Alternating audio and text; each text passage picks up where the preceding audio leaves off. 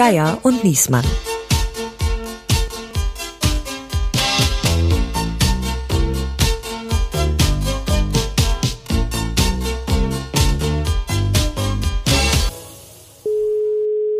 Ja, Guten Morgen, Richard. Wo erreiche ich dich gerade? Richard? Bist du besoffen? Mein Gott, Niesmann, wo erreiche ich dich? Na, bist du bereit für eine neue Podcast-Folge? Du bist echt besoffen, oder? Alter, du weißt doch, dass ich im Urlaub bin. Was soll das jetzt? Wieso rufst du mich ja, an? ich dachte, du sitzt da in der Ey, Kemenate. Es ist Sommer. Es ist Ferienzeit. Der Bundestag macht Pause. Wirklich, keine Sau mag jetzt was über Politik hören. Ich sag dir, was für mich jetzt auf der Agenda steht, ja. Ich werde mir jetzt gleich ein schönes Fischbrötchen reinziehen, dann laufe ich zum Strand und dann lese ich da meine Ostsee-Zeitung, aber nur den Lokalteil. Also, tschö.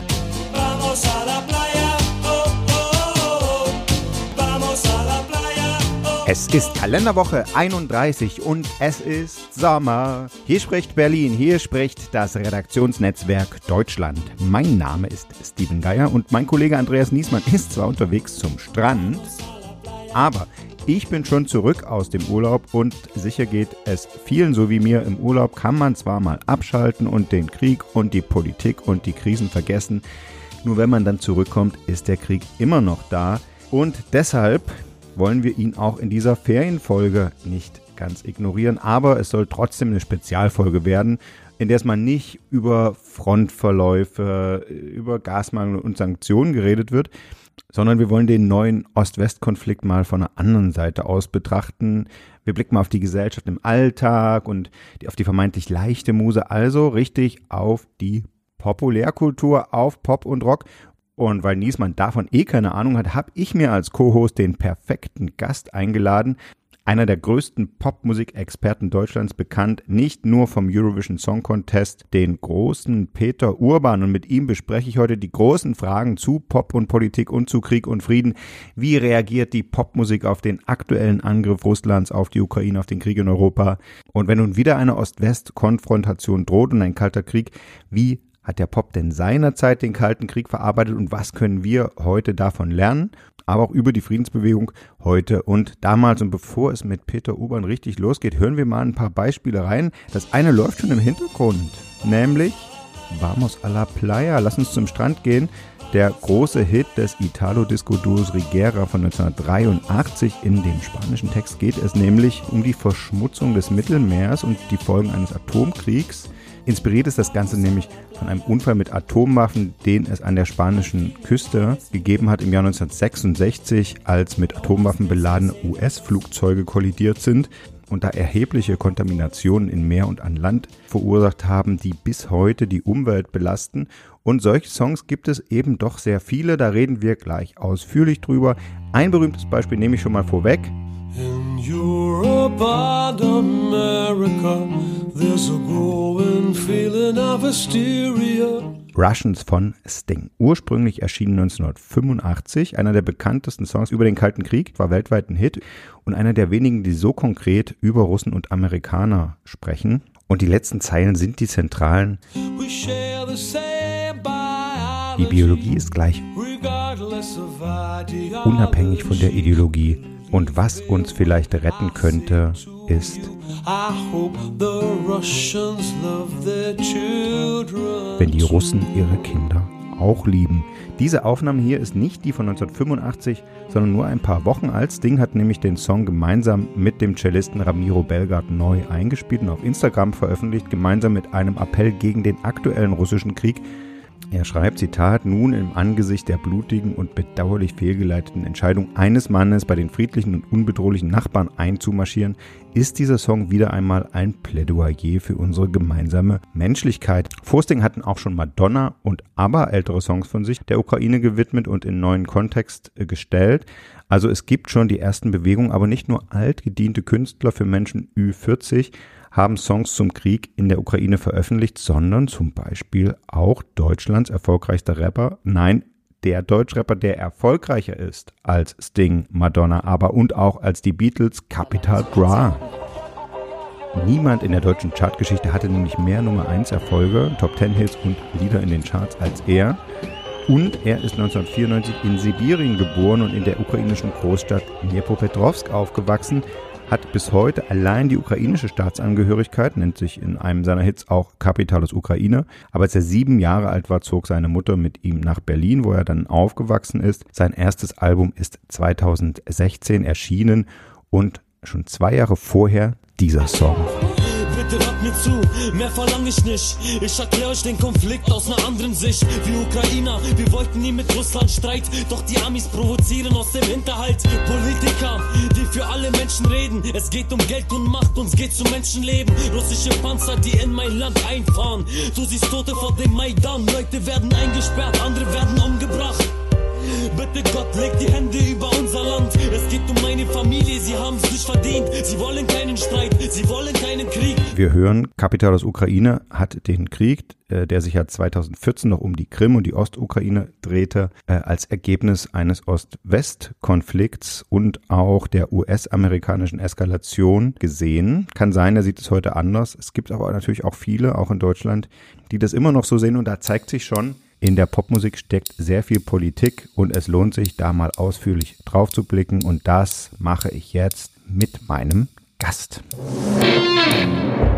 Ich habe mich äh, gefragt, wie erreiche ich mit dem Thema Pop und Politik junge Leute? Also habe ich es einfach mal gegoogelt, Musik für junge Leute, und da habe ich ihn gefunden. Er wurde nämlich zuerst im Norden berühmt mit seiner NDR-Radiosendung in den 70er Jahren Musik für junge Leute, später dann mit dem NDR 2 Club und zur bundesweiten Berühmtheit natürlich seit 1997 als Kommentator des Eurovision Song Contest Peter Urban. Er ist Musikjournalist, Buchautor, Radiojournalist, hat aber auch einen Doktortitel, den hat er sich mit der Analyse angloamerikanischer Popsongtexte erworben und, und das empfehle ich ganz besonders, seit vorigem Jahr überall als Podcast erhältlich die Show Urban Pop oder Urban Pop über die großen Pop- und Rockkünstler aller Zeiten und auch von heute. Herzlich willkommen, ich freue mich sehr, Peter Urban. Hallo, Steven.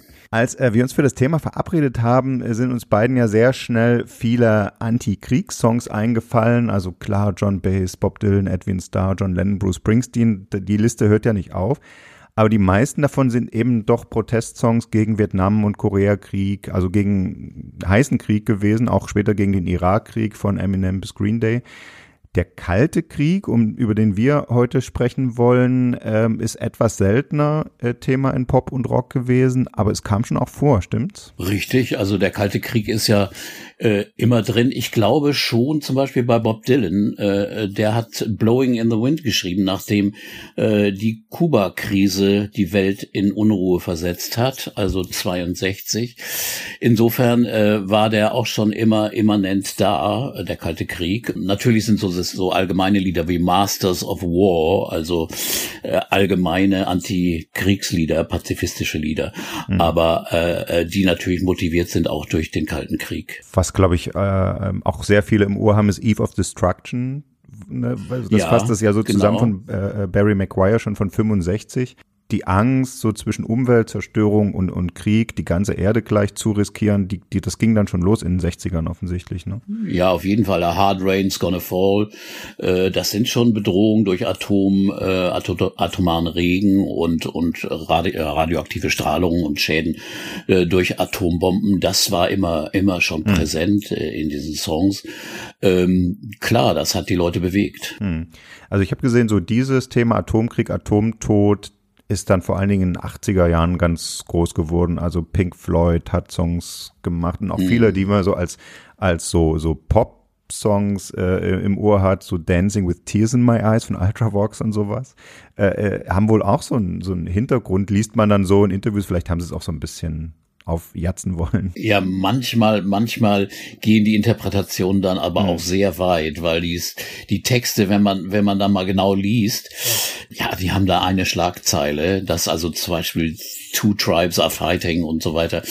Nee, das sind Pet Shop Boys. nee, der, nee, das sind äh, äh Frankie Goes hey, Frankie to Hollywood. Hollywood.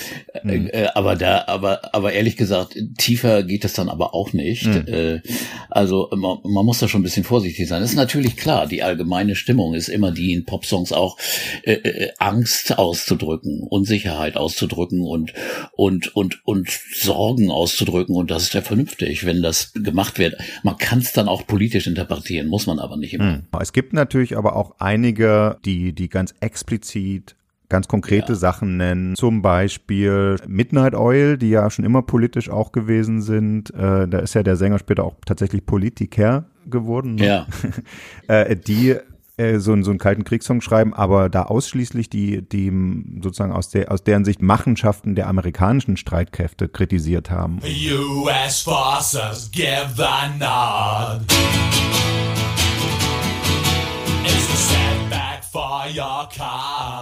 Genau, das ist also aus der sehr, sehr radikal linken Ecke äh, geschrieben. Äh, Australien hat natürlich auch weniger mit äh, russischer Bedrohung zu tun, ja. sondern eher, eher mit der pazifischen Rolle der USA. Äh, aber das finde ich einen ziemlich klaren Text, äh, wo natürlich äh, einseitig Stellung genommen wird. Midnight Oil als so politische Rocker, ähm, das solche Phasen hat ja dann auch Sting immer mal wieder gehabt, politisch zu werden.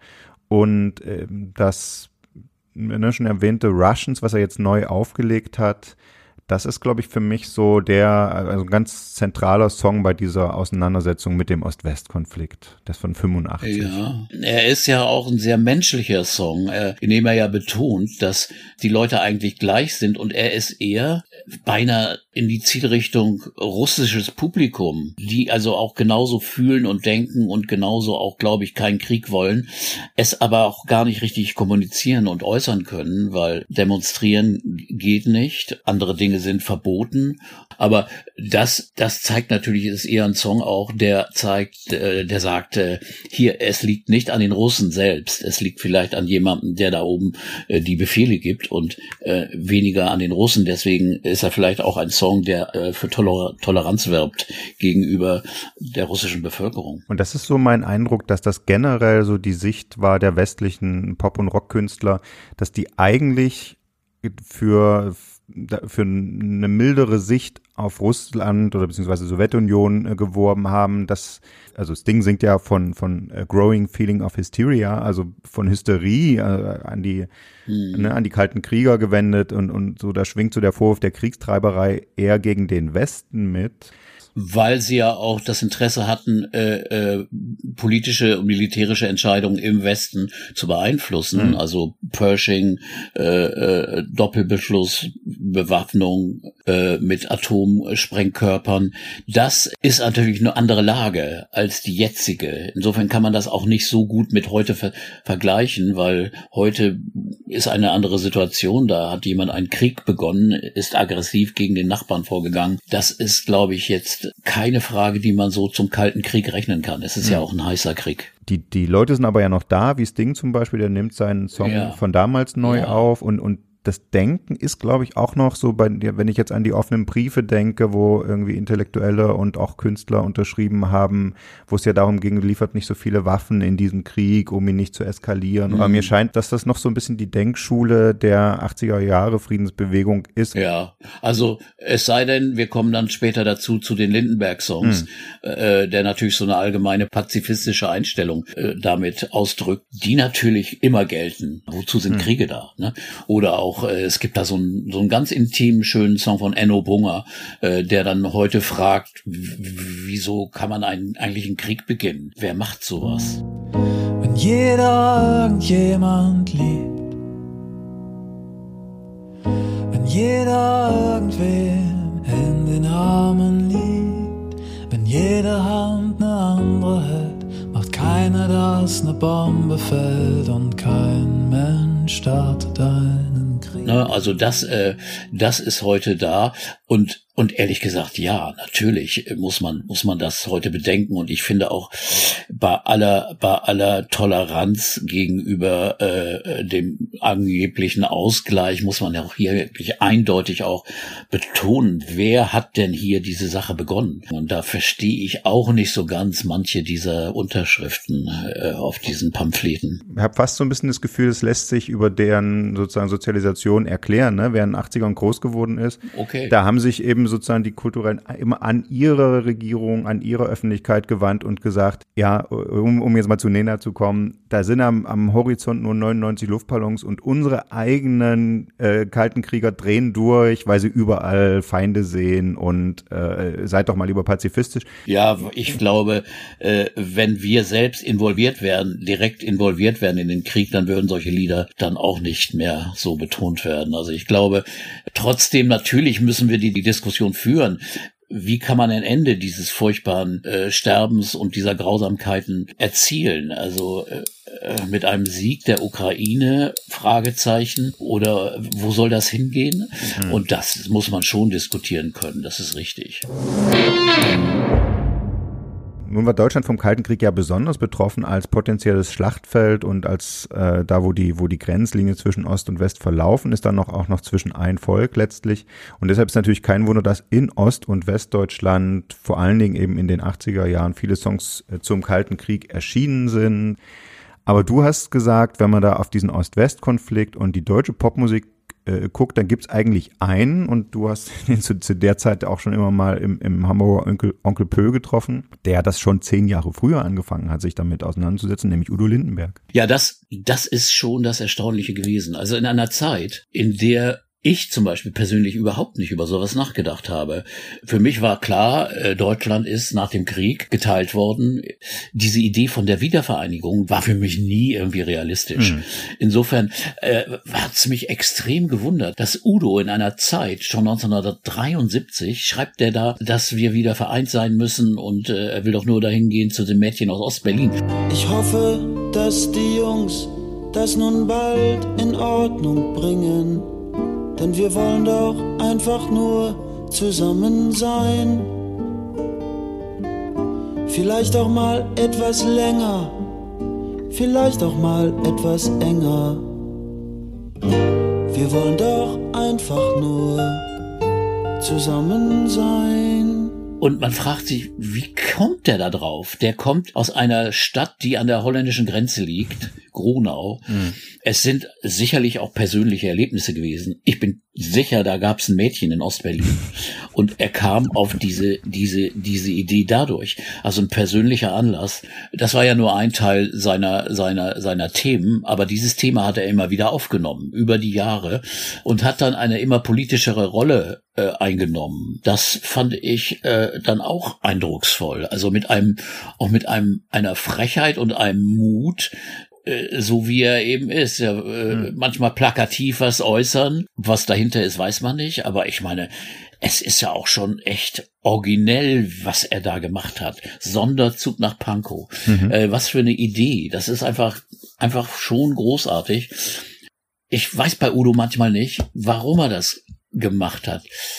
Hat er auch gemerkt, dass das Thema ist, das ihn aus der Popstar oder Popsong-Ecke rausbringt mit einer neuen äh, äh, Komponente eben politisch einflussreich, wichtig zu sein, ja, zu genau. Er hat ja Honecker getroffen und äh, ja, ich habe schon mal mit Dinge. Honeckers Enkel zu tun gehabt. Der hat gesagt und geschrieben, sein Opa habe eben irgendwie, also der Enkel hat gesagt, ach ja, Udo Lindenberg hat übrigens Songs über dich geschrieben. Und da hat er gesagt, ach so, und deswegen nennst du mich immer Honey, weil das in dem Text so vorkommt. und so. Also der ist da einigermaßen unverkrampft mit umgegangen. Er war ja auch noch nicht der Betonkopf äh, Anfang der 80er, äh, der Ende der 80er war unbedingt. Ja. Äh, äh, hat auch Udo ja so miterlebt, er hat ihn getroffen, hat ihm da ironische Texte äh, nach Sonderzug nach Pankow ja auch, der Generalsekretär äh, von 87. Und mein ja. Eindruck war, wie du sagst, er ist dann so ein bisschen so ein, so ein früher Bono gewesen, weil er beide Rollen eingenommen hat. Er hat darüber gesungen, dass man Frieden und Verständigung braucht und er hat aktiv irgendwie helfen wollen mhm. dabei. Ne? Das, ja. ja. Und äh, natürlich war das auch immer verbunden mit einem eigenen Interesse. Er wollte unbedingt da auf Tournee gehen. Er wollte da unbedingt spielen. Und er hat ihn, glaube ich, schwer getroffen, als dann die Tournee abgesagt hm. wurde. Das war 83 nach diesem einen Konzert. Äh, ich, ich bin mir auch gar nicht so sicher, was waren nun wirklich die Gründe, warum das abgesagt wurde. Weswegen sie ihn eingeladen haben, ach ja, zu diesem einen Rock für den Frieden, ist natürlich, dass er diese Songs hatte, wozu sind Kriege da, wo er sagt, ja. Herr Präsident, ich fürchte mich in diesem Atomraketenwald. Und da konnte natürlich die FDJ sagen, sehen Sie, selbst die Musiker im Westen finden, dass die Amerikaner zu sehr aufrüsten. Meine Mutter will ihre Kinder verlieren und keine Frau ihren Mann. Зачем солдаты воюют и людей убивают? Also warum müssen Soldaten losmarschieren, um Menschen zu ermorden? Mach mir das mal klar. Зачем война? Wozu sind Kriege da? Und übrigens, er hat ja 85 in Moskau, Lindenberg hat ja 85 in Moskau live gespielt. Mit der Sängerin Alla Pugachowa gibt's ja auch eine, eine Plattenveröffentlichung. Mhm. Und sie hat das nämlich genauso in ihrem Teil, den sie russisch singt, der im Original von Wozu sind Kriege da ein Kind singt, singt sie russische Textzeilen und sie hat den Text nämlich geändert, sodass eindeutig klar ist, es geht um westliche Raketen, vor denen man Angst hat. Ja, ja, ja, das fand ich also auch äh, schon eigentümlich. Er singt da, er singt da seine Songs schon auf Deutsch, aber in Russland äh, wurde das natürlich natürlich nicht verstanden und dass sie dann, er hat ja auch gar nicht verstanden, dass sie den Text genau. geändert hat. Yeah. Ich glaube nicht, dass er so gut, dass er Russisch kann. Ой, президент, послушай, мне 10 лет, и мне страшно находиться в лесу из атомных ракет es ist aber auch irgendwo logisch. Ich glaube, die Pogachowa ist auch keine gewesen, die von der sowjetischen Linie weit entfernt war. Es war also kein revolutionärer mhm. äh, Künstler, also keine, die irgendwie mal, äh, äh, glaube ich, ist sie immer noch äh, ist sie, ist sie, ist sie, sie lebt ja immer noch in Moskau. Ich habe nichts von ihr gehört, dass sie gegen diesen Krieg mhm. sich geäußert hätte. Und ihr Mann Kirkorov, ich weiß nicht, ob sie mit dem noch zusammen ist, Philipp Kirkorov, Plattenproduzent, der ist ja auch eher einer aus dieser, aus der großen Putin-Ecke. Insofern äh, äh, war das schon schon wieder mal eigentümlich. Da wurde eben der allgemeine Protest wurde hier in den ein, ein, ein einer Kritik an den Westen umgemünzt. Das und ich glaube, das, das hatte sich die DDR-Führung auch erhofft, von so einer Lindenberg-Tour, ihn da irgendwie vor ihren Kahn spannen zu können.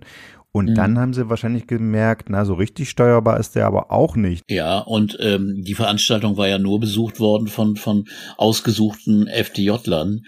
Und trotzdem gab es einen unglaublichen Rummel um diesen Auftritt. Ich glaube, da haben die echt ein bisschen Angst gekriegt. Das heißt, wenn wir jetzt richtig in die in die Städte gehen, äh, können wir das dann noch stoppen. Was man natürlich sagen muss, Lindenberg hat dann einen großen Triumphzug nach 89 durch Ostdeutschland äh, gehabt. Und ich war ja dabei übrigens äh, hier im Schloss Bellevue, als er das Bundesverdienstkreuz von Frank-Walter Steinmeier überreicht bekommen hat, eben ja. für seine Verdienste in der deutsch-deutschen Einigung. Äh, und danach beim geselligen Beisammensein hat sich da irgendwie alles um ihn gedreht. Also das, was er sich vielleicht gedacht hat, dass er da eine Rolle spielen kann, das ist jetzt von höchster Ebene vom Staatsoberhaupt ihm bescheinigt worden. Das ist äh, schon die höchste Ehre, hat ihn auch immens gefreut. Ich habe ihn gesprochen nach dem, nee, das war kurz vor dem 75. Geburtstag, wo ihm schon avisiert wurde, dass er nun Ehren Ehrenbürger der, der Hansestadt Hamburg wird. Mhm. Und das hat ihm so geschmeichelt. Also er war wirklich stolz drauf und das ist ja auch toll. Mhm. Also für so einen kleinen Schlagzeuger aus Grunau hat er das schon weit gebracht. Also es ist nicht nur, nicht nur Udo Lindenberg, der aus persönlichen Begegnungen mit Leuten aus dem Osten, aus Russland äh, Songs gemacht hat. Also bei Udo eben das Mädchen aus, aus Ostberlin, Nathalie aus Leningrad. Es gab ja schon 1985 auch Elton John, der mit äh, dem Song Nikita einen Riesenhit hatte, was glaube ich viele irgendwie einfach nur, also auch aus dem Dudelfunk als, als Liebeslied äh, an eine Frau hören. Dabei hieß ja Khrushchev, der äh, sowjetische Staatschef mit Vornamen Nikita. Ja. Elton John hat im Interview gesagt, er hat da mal Berlin besucht und da stand so ein Grenzsoldat und da hatte sich so in ihn reingedacht äh, und dann singt er ja in der in der in dem Song im Refrain glaube ich sogar, du wirst niemals irgendwas über meine Heimat wissen. Also er hat sich so gedacht, ja, dieser arme junge Kerl, der wird niemals England oder Amerika besuchen können und so. Mhm.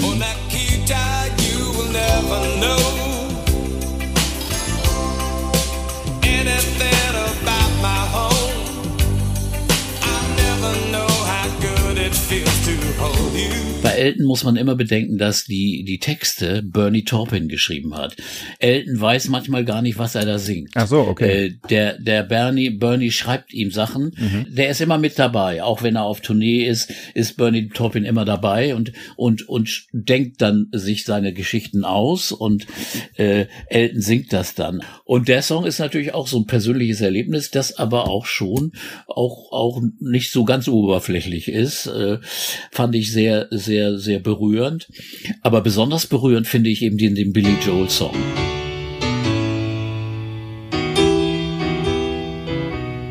Äh, also was der da in Leningrad singt, ist natürlich ein persönliches Erlebnis, eine Freundschaft zu diesem Clown, den er da kennenlernt. Und wie er das beschreibt, ist einfach wunderschön.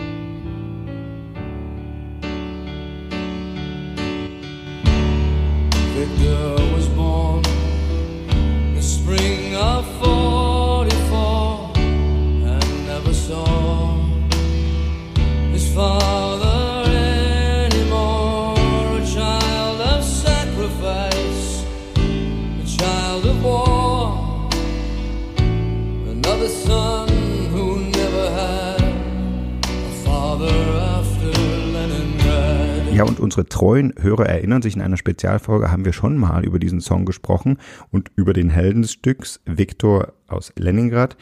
Billy Joel hatte ja später mal erzählt, dass das ein echter Typ war, also ein Fan, der als Clown in Leningrad gearbeitet hat, immer wieder bei den Konzerten auftauchte und dann ist, ist äh, Billy Joel mit seiner Tochter in den Zirkus gegangen, hat sich mit ihm angefreundet, hat sich von ihm rumführen lassen. Filmaufnahmen von, von den Treffen der beiden tauchen auch im Musikvideo zu Leningrad auf. Und weil er ihn später nochmal getroffen hat, ist auch sein echter Name bekannt, Viktor Rasinov, der im Westen bis heute das Gesicht zu Billy Joels Textzeile ist.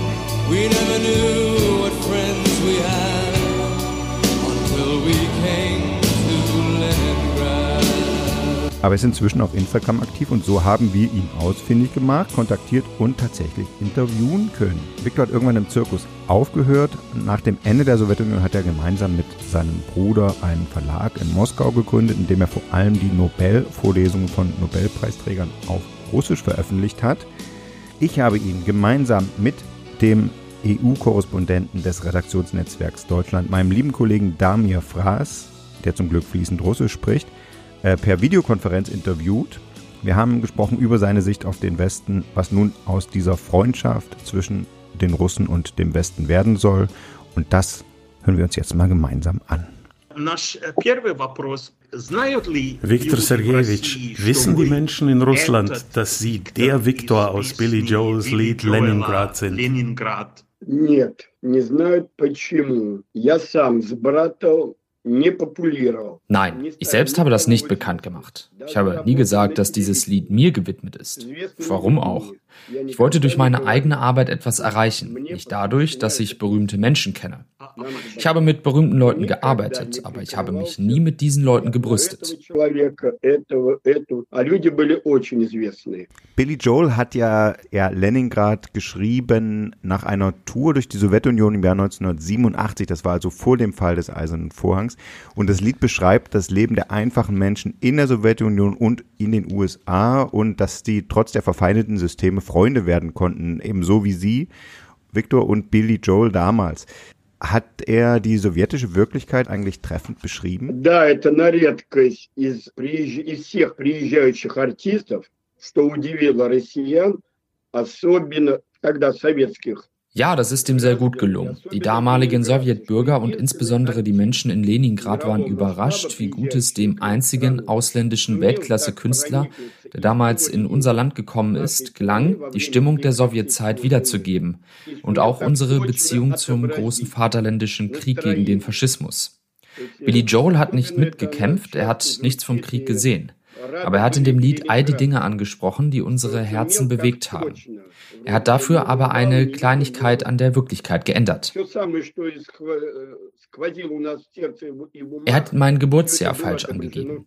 Der Viktor im Lied wurde geboren im Frühjahr 44, singt Billy. Ich kam 1959 auf die Welt. Deswegen haben meine Bekannten auch erst gesagt, der singt nicht über dich, sondern über einen Namensvetter. Wie ist das Leben in Russland heute, seit dem Beginn der sogenannten militärischen Spezialoperation in der Ukraine? Страна раскололась, страна. Das Land ist gespalten, die Leute sind müde, wütend. Viele sind der schrecklichen Propaganda im Fernsehen zum Opfer gefallen.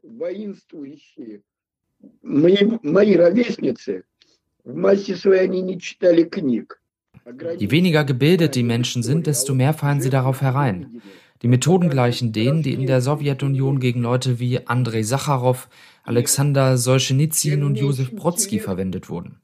Das hätte ich nicht erwartet. Mich beruhigt allerdings, dass die jüngere Generation unter 30 der Propaganda weniger glaubt. Sie schaut weniger Fernsehen.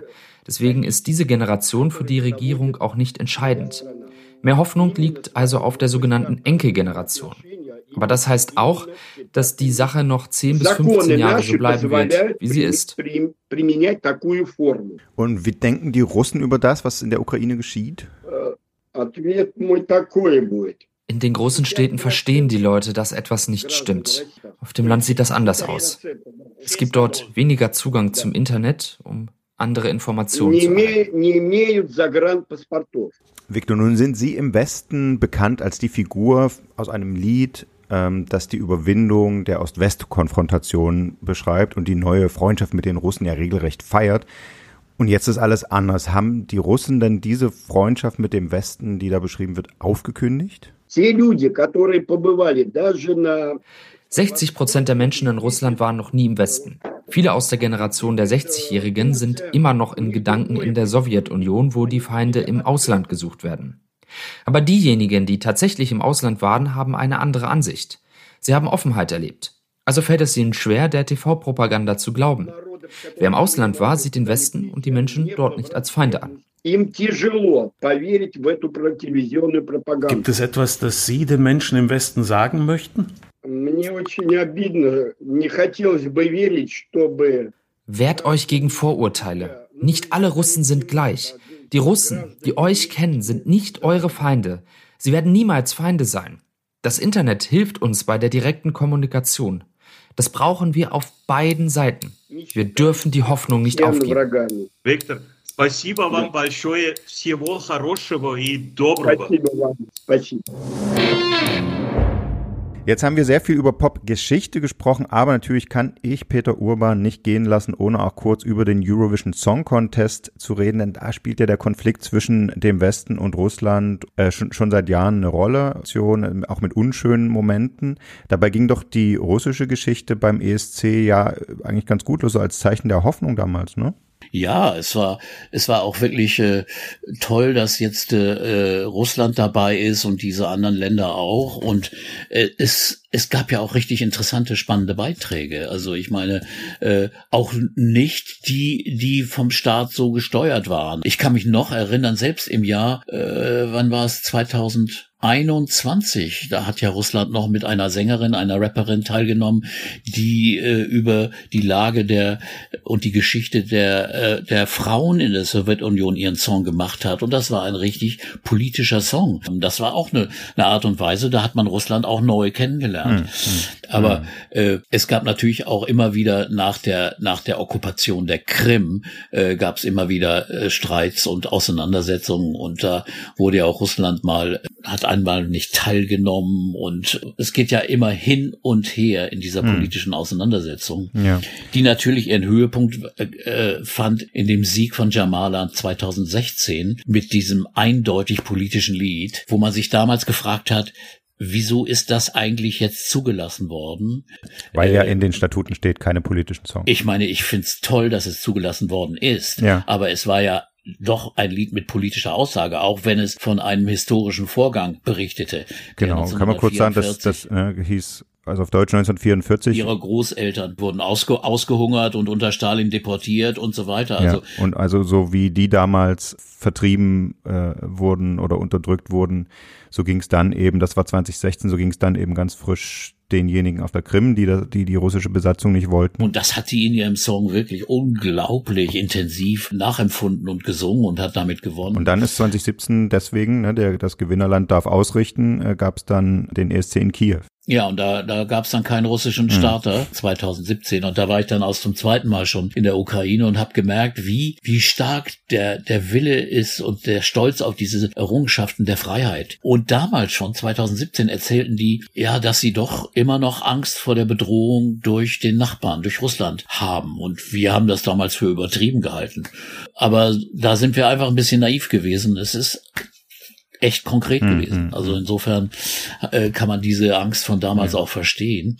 Und in dem Unterschied, ich war 2005 da, als Ruslana gewonnen hatte. Und dann 2017. Der Unterschied war immens, wie sich das Land entwickelt hat. Von einem, sagen wir mal, Land, das, das erstmal im Aufbau war, zu einer wirklich äh, fast westlichen, blühenden Landschaft da. Das war schon unglaublich. Also, äh, und umso bitterer ist das, dass das jetzt alles zerstört ist und zerstört mhm. wird. Und auch das sieht man ja, sieht man jetzt im, im Videoclip zum äh, Gewinnersong. Ja. In diesem Jahr hat ja äh, die Ukraine gewonnen mit dem Song Stefania von Kalush Orchestra. Mhm.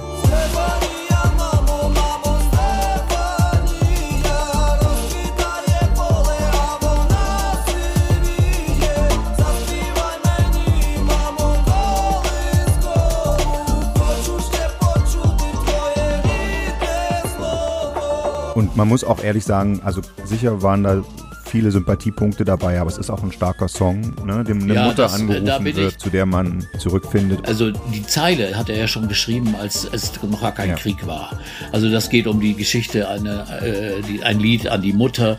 Also ich werde immer, wenn alle Straßen zerstört sind, auch zu dir zurückkehren und so weiter. Das hat man vielleicht gar nicht so buchstäblich damals geschrieben oder genommen.